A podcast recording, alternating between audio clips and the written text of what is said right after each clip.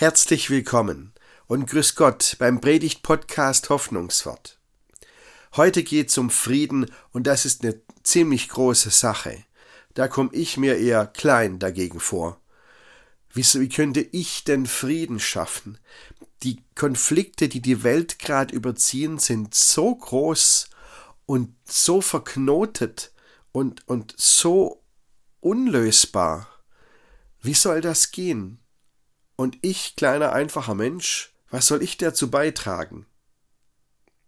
Klar sagt man, Friede fängt bei einem selber an, ja. Aber irgendwie reicht mir das nicht.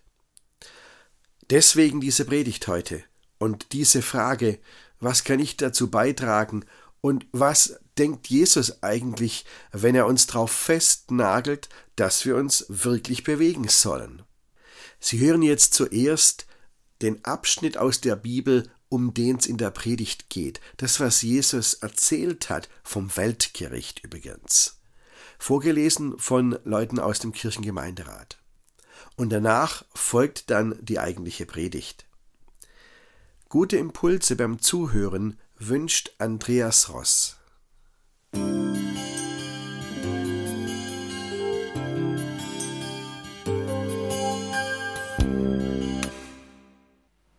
Wenn der Menschensohn kommen wird in seiner Herrlichkeit und alle Engel mit ihm, dann wird er sich setzen auf den Thron seiner Herrlichkeit und alle Völker werden vor ihm versammelt werden. Und er wird sie voneinander scheiden, wie ein Hirt die Schafe von den Böcken scheidet, und wird die Schafe zu seiner Rechten stellen und die Böcke zur Linken. Dann wird der König sagen zu denen zu seiner Rechten, Kommt her, ihr Gesegneten meines Vaters, ererbt das Reich, das euch bereitet ist von Anbeginn der Welt. Denn ich bin hungrig gewesen und ihr habt mir zu essen gegeben. Ich bin durstig gewesen und ihr habt mir zu trinken gegeben. Ich bin ein Fremder gewesen und ihr habt mich aufgenommen. Ich bin nackt gewesen und ihr habt mich gekleidet. Ich bin krank gewesen und ihr habt mich besucht. Ich bin im Gefängnis gewesen und ihr seid zu mir gekommen. Dann werden ihm die Gerechten antworten und sagen, Herr, wann haben wir dich hungrig gesehen und haben dir zu essen gegeben oder durstig und haben dir zu trinken gegeben? Wann haben wir dich als Fremden gesehen und haben dich aufgenommen oder nackt und haben dich gekleidet? Wann haben wir dich krank oder im Gefängnis gesehen und sind zu dir gekommen? Und der König wird antworten und zu ihnen sagen, Wahrlich, ich sage euch, was ihr getan habt, einem von diesen meinen geringsten Brüdern, das habt ihr mir getan. Dann wird er auch sagen, zu denen zur Linken, Geht weg von mir, ihr Verfluchten, in das ewige Feuer, das bereitet ist dem Teufel und seinen Engeln. Denn ich bin hungrig gewesen und ihr habt mir nicht zu essen gegeben. Ich bin durstig gewesen und ihr habt mir nicht zu trinken gegeben. Ich bin ein Fremder gewesen und ihr habt mich nicht aufgenommen. Ich bin nackt gewesen und ihr habt mich nicht gekleidet. Ich bin krank und im Gefängnis gewesen und ihr habt mich nicht besucht. Dann werden auch sie antworten und sagen, Herr, wann haben wir dich hungrig oder durstig gesehen oder als Fremden oder nackt oder krank oder im Gefängnis und haben dir nicht gedient? Dann wird er ihnen antworten und sagen, Wahrlich, ich sage euch, was ihr nicht getan habt, einem von diesen Geringsten, das habt ihr mir auch nicht getan. Und sie werden hingehen, diese zur ewigen Strafe, aber die Gerechten in das ewige Leben. Frieden ist eine ganz wertvolle Sache, liebe Gemeinde das wird mir wieder neu bewusst in diesen Wochen, in denen so viel Krieg ist. Und heute am Volkstrauertag, da denken wir an die Opfer des Krieges. Und ich sage es Ihnen, ich weiß nicht, wie es Ihnen geht, aber ich fühle mich ganz schön hilflos bei den großen Konflikten, die laufen. Der Krieg in der Ukraine, die Auseinandersetzung in Nahost. Und es ist einfach keine Lösung in Sicht. Diplomatie ist ganz wichtig, dass es Friedensverhandlungen gibt. Aber natürlich hat jedes Volk das Recht, sich zu verteidigen. Und besonders bedrückt mich, ich habe es vorher schon gesagt, dieser Judenhass weltweit. Die Juden müssen wieder Angst haben, wenn sie auf der Straße unterwegs sind. Und auch in Deutschland oder auch in der Schweiz haben Juden Angst, die unter uns leben. In Armenien gab es nur eine einzige Synagoge, aber die ist vor ein paar Tagen angezündet worden und abgebrannt. Und es hat vor ein paar Wochen einen Brandanschlag gegeben auf die Synagoge in Berlin. Stellen Sie sich mal vor, seit diesem Terrorangriff der Hamas am 7. Oktober hat es in Deutschland bei uns 3300 Straftaten gegeben im Zusammenhang mit dem Nahostkonflikt. In diesen wenigen Wochen. Was für ein Ausbruch an Gewalt und der macht mich hilflos. Da frage ich mich, was kann so ein normaler Mensch wie wir überhaupt machen? Was können wir daran ändern? Wie kann man Frieden schaffen? So, und als ob das nicht schon genug wäre, diese Hilflosigkeit. Sie haben es vorhin gehört in der Schriftlesung, kommt Jesus und setzt noch eins drauf. Jesus redet vom Weltgericht in diesem Kapitel 25 im Matthäus-Evangelium. Er erzählt, wie er als Menschensohn die Menschen, ich sage mal, beim jüngsten Gericht beurteilen wird. Und da nimmt er dieses Bild von den Tierherden, die Schafe und die Böcke, die dann getrennt werden und die einen kommen auf die eine Seite und die anderen kommen auf die andere Seite. Mensch, ich habe jahrzehntelang gedacht, die Schafe, das sind die weiblichen Tiere und die Böcke, das sind die männlichen Tiere. Echt? Habe ich jahrzehntelang gedacht und dann wusste ich, wo ich stehe. Und die schlechte Seite ist auch noch, also die Guten kommen auf die rechte Seite von Jesus und die Linkshänder, äh, die, die andere Seite ist die linke Seite. Aber nein, es ist ja ganz anders. Es sind, die, die Schafe sind die Schafe und die Böcke sind Ziegen. Das sind Ziegenböcke. Mensch, so war es im antiken Palästina. Die Hirten, die Ziegenhirten und die Schafhirten haben tagsüber ihre Herden gemeinsam geweidet. Die haben das gleiche Gras gefressen, natürlich. Aber weil Ziegen und Schafe doch recht unterschiedlich sind, sind die nachts immer getrennt worden. Wissen Sie, den Schafen ist frische Luft lieber nachts. Die Ziegen wollen es kuschelig und warm nachts. Die gehen freiwillig in einen Stall rein weil die wollen es warm haben. Und deswegen an jedem Abend haben die Hirten die Schafe von den Ziegen getrennt. Und dieses Bild nimmt Jesus hier, wenn er erzählt, wie das eines Tages sein wird. Die Schafe auf der rechten Seite, die werden dann gelobt und Jesus sagt zu ihnen, ich bin hungrig gewesen und ihr habt mir zu essen gegeben.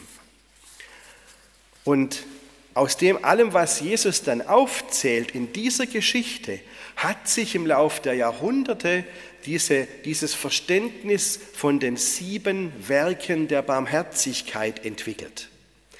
Die klassischen sieben Werke der Barmherzigkeit, was Jesus hier aufzählt. Mal sehen, ob wir es zusammenbekommen. Also, Hungrigen zu essen geben, Durstigen zu trinken geben, ähm, Nackte bekleiden, Fremde bei sich aufnehmen, Kranke besuchen und Gefangene besuchen. So, jetzt haben wir sechs.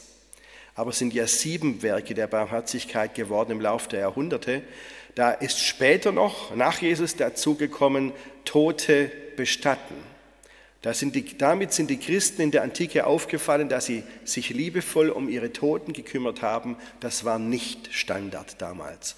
Und so sind diese sieben Werke der Barmherzigkeit geprägt worden, die in der Kunstgeschichte auf vielen Gemälden abgebildet worden sind. Also, nach den gleichen Werken der Barmherzigkeit werden die einen bemessen und die anderen auch. Und dann kommen die Ziegen, sage ich jetzt mal, auf die andere Seite. Und Jesus klagt sie an, ihr habt mir nichts zu essen gegeben.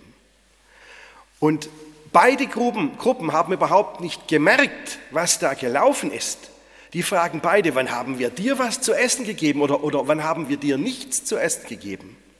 Das haben sie gar nicht gemerkt, dass sie in jedem bedürftigen Menschen, dem sie sich zugewendet haben oder an dem sie vorbeigelaufen sind, Jesus selbst begegnet sind oder an Jesus vorbeigelaufen sind. Und das ist ja der Sinn dieser Geschichte in der Bibel. Jesus legt die Kriterien offen, nach denen er eines Tages als Richter mal für Gerechtigkeit sorgen wird.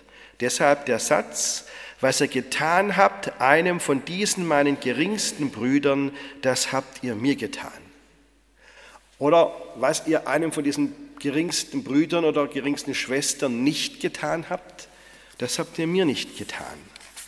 Und am Schluss bekommen dann die Schafe das ewige Leben und die Ziegen die ewige Strafe. Und Jesus sagt zu den Böcken, heißt es ja in der Übersetzung, geht weg von mir. Also eines muss man der Geschichte lassen, absolut gerecht. Da kann keiner was dran mäkeln. Absolut gerecht. Aber so gerecht das ist, wie das läuft, so gnadenlos ist es ja auch. Keine Ausnahme, keine mildernden Umstände oder sowas, kein Erbarmen. Und diese Geschichte steht ja bewusst in der Bibel.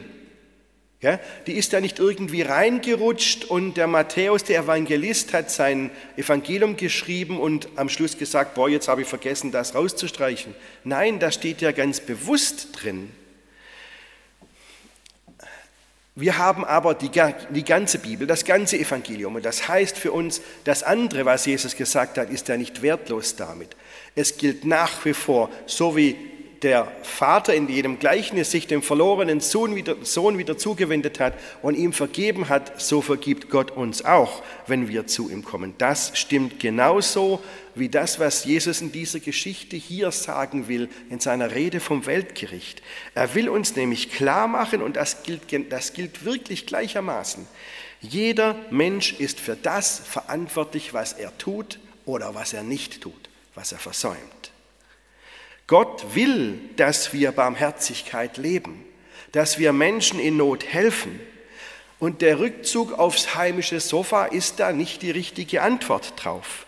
Menschen, die nur für sich selbst leben, die gehen an dieser Sache komplett vorbei.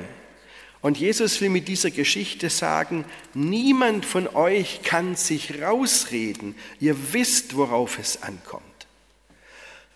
So, das ist umso härter. Und jetzt schaue ich nochmal auf die aktuellen Kriege, die hier laufen, im Nahost, in der Ukraine und, und sonst wo. Wissen Sie eigentlich, es gibt ja ähm, Friedensinstitute, die das überwachen und dokumentieren. Wissen Sie, wie viele gewalttätige Auseinandersetzungen es auf, weltweit gerade gibt? Denken Sie sich mal eine Zahl zwischen 0 und 200. So, jetzt überlegen Sie, wie viele gewalttätige Konflikte gibt es jetzt gerade, aktuell? Antwort, knapp 180. Verteilt über die ganze Erde. Da gibt es nicht nur das, was in unseren Zeitungen steht und bei uns im Fernsehen kommt. Und ich fühle mich hilflos, als ob ich da irgendwie Frieden schaffen könnte. Was will Jesus eigentlich von uns, wenn er trotzdem so knallhart kommt mit dieser Rede vom Weltgericht? Ich glaube, er will zweierlei sagen. Er will erstens sagen, Mensch, tu was, mach was. Die Beispiele, die Jesus bringt, die sind ja so komplex eigentlich nicht. Nackte bekleiden. Okay? Haben wir gemacht, als vor eineinhalb Jahren der Ukraine-Krieg begonnen hat, da sind die zwar die, diese ersten Flüchtlinge zwar nicht nackt gekommen, ähm, haben aber dringend bestimmte Kleider gebraucht und wir haben überall von überall her zusammengelegt. Wir hatten so viel Kleider im Gemeindehaus wie noch nie. Und jede Mutter und jedes Kind hat gekommen, bekommen, was es gebraucht hat. Es ist gegangen. Also eigentlich geht's. Jesus hängt die Latte ja nicht übermäßig hoch, Jesus sagt ja nicht, wenn zwei verfeindete Gangs aufeinander schießen, dann musst du mitten reingehen und Frieden rufen oder musst die Verletzten aus dem Schussfeld ziehen. Das sagt Jesus ja gar nicht. Also eigentlich ist es machbar. Jesus zeigt uns, ich will nicht zu viel von euch, ihr könnt das, also redet euch nicht raus. Natürlich gilt auch in unserem christlichen Glauben, dass jeder Mensch nur so weit gefordert ist, wie seine Kräfte das zulassen. Wenn jemand krank ist, kann der in vieler Hinsicht keine großen Sprünge machen. Wenn jemand pflegebedürftig ist, dann ist da auch vieles nicht möglich. Aber man kann trotzdem was machen. Man kann zum Beispiel nett sein zu den Menschen, die sich um einen kümmern. Deswegen sage ich, Jesus fordert uns, aber Jesus überfordert uns nicht. Es ist schon klar, jede und jeder von uns muss nach Kräften mit anpacken für Frieden und Barmherzigkeit. Und da soll es keine Ausreden geben. Vielleicht ist das eine Sache. Also Jesus sagt erstens, Mensch, tu was. Und jetzt die zweite Sache.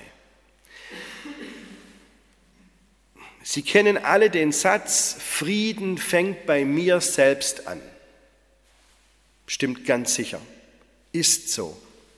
Ohne das geht's auch gar nicht.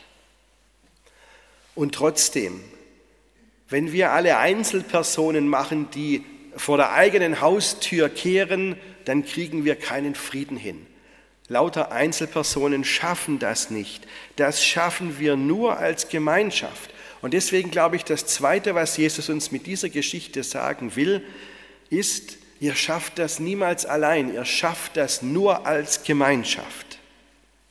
Ist Ihnen das aufgefallen?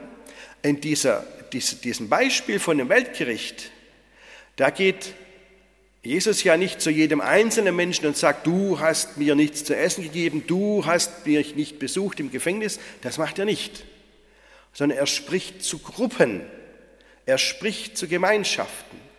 Er sagt, ihr habt mir zu essen gegeben oder ihr habt mir nichts zu essen gegeben. Das ist Absicht. Wenn wir einander helfen und wenn wir versuchen, uns für Frieden einzusetzen, geht das nicht allein. Das geht nur in der Gemeinschaft. Deshalb ist die Gemeinschaft so wichtig. Und nur weil wir das in einer Gemeinschaft anpacken, nur deshalb können wir größer denken. Und das braucht es ja beim Frieden absolut. Wir müssen größer denken, als jeder Mensch das für sich allein hinkriegen würde. Beispiel. Wir brauchen, wenn es um Konflikte geht, und knapp 180 Konflikte weltweit, da muss viel laufen. Wir brauchen Menschen, die fähig sind und ausgebildet sind, zwischen Konfliktparteien zu verhandeln, zu vermitteln. Solche Friedensverhandlungen laufen nicht übers Wochenende, die gehen über Jahre. Und wir brauchen Menschen, die das können, sich reinbegeben, Kontakt aufnehmen, Friedensverhandlungen machen. Ich denke da jetzt nur mal an den Lutherischen Weltbund der ist ziemlich weit von uns weg. Das ist die Gemeinschaft aller lutherischen Kirchen weltweit, zu denen ja auch unsere Landeskirche gehört. Und dieser lutherische Weltbund hat eine ganze Riege von Mediatoren. Die haben so oft schon in der Vergangenheit es hinbekommen, zum Beispiel in Lateinamerika mit Guerillatruppen zu verhandeln und der Regierung, dass es Friedensmöglichkeiten gibt.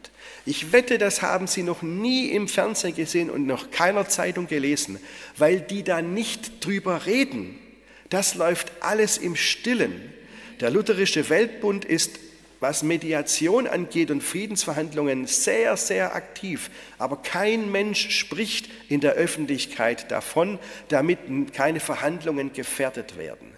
Und sehen Sie, sowas ist auch ein Grund, nicht aus der Kirche auszutreten, weil die Kirche sowas ermöglicht. Aber wer traut sich das zu? Also ich nicht. Vielleicht gibt es in Hildritzhausen nur einen einzigen Menschen, der sich sowas zutraut.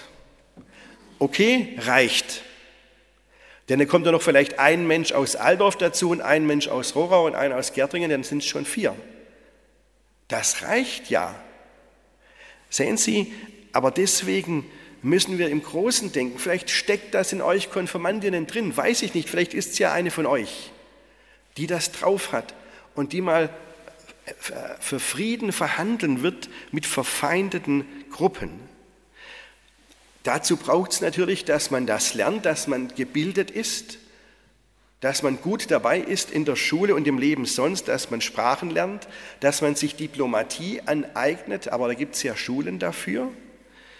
Das ist eine große Sache. Aber seien Sie, sowas, das braucht es, dass wir als Gemeinschaft das Thema Frieden anpacken. Das braucht uns als Gruppe. Das braucht dass, dass wir als Kirchengemeinde und im Dorf und in den Vereinen so leben, dass die Menschen ermutigt werden, sich zu engagieren und sich für Frieden einzusetzen und dass die Leute wissen, aha, wenn das wichtig ist, was ihr sagt, dann will ich mich engagieren oder dann will ich politisch aktiv werden. Es geht also darum, das vorzuleben. Wir wollen Frieden. Deshalb ist die Kollekte heute auch für die Friedensdienste gedacht. Das sind laut Initiativen, die den Leuten beibringen, friedlich zu leben und die Menschen trainieren, in Konflikten vermitteln zu können. Die evangelischen Friedensdienste. Sehen Sie, deshalb fordert uns Jesus, tu was und tu es in der Gemeinschaft, aber er überfordert uns nie nie über die Kräfte hinaus, nie so, dass sich ein Mensch aufgeben muss oder aufzehren muss dafür, so nicht. Und was dann passieren kann, das sage ich Ihnen jetzt am Schluss mal in einem Beispiel. Gehen wir jetzt mal kurz in den Südsudan. Das ist das Land, in dem wir unser Weltmissionsprojekt haben, diese, ähm, dieses Kinderheim Mohaba. Ähm, das ist eine besonders wichtige Sache. Das kümmert sich um Straßenkinder. Und so viele Kinder im Südsudan landen auf der Straße und irgendwann werden sie abgegriffen von irgendwelchen Milizen oder, und zu Kindersoldaten gemacht. Wissen Sie, der Südsudan ähm, hat in den letzten 40 Jahren weitgehend kriegerische Auseinandersetzungen erlebt. Immer nur bewaffnete Auseinandersetzungen. In 40 Jahren, in den letzten 40 Jahren, haben die Menschen im Südsudan nur 10 Jahre erlebt, und zwar verteilt, auf die 40 Jahre, in denen es mal ruhig gewesen ist, in dem es keine Gewalt gegeben hat von bewaffneten Gruppen, nur 10 Jahre von 40 Jahren. Und in einem Dorf im Südsudan, da lebt Veronika. Veronika ist eine Mutter, die hat acht Kinder und ähm, Sie ist alleinerziehend. Ich weiß nicht, was mit ihrem Mann ist, ob der auch in diesen bewaffneten Auseinandersetzungen ums Leben gekommen ist oder ob er abgehauen ist, ich weiß es nicht. Aber jedenfalls sagt Veronika, die allein für ihre acht Kinder sorgen muss, ähm, meine Nähmaschine ist mein Ehemann. Und was meint sie damit? Sie meint damit, dass das, was eigentlich der Job des Ehemanns gewesen wäre, nämlich für seine Familie zu sorgen, dass das Veronika mit ihrer Nähmaschine machen kann.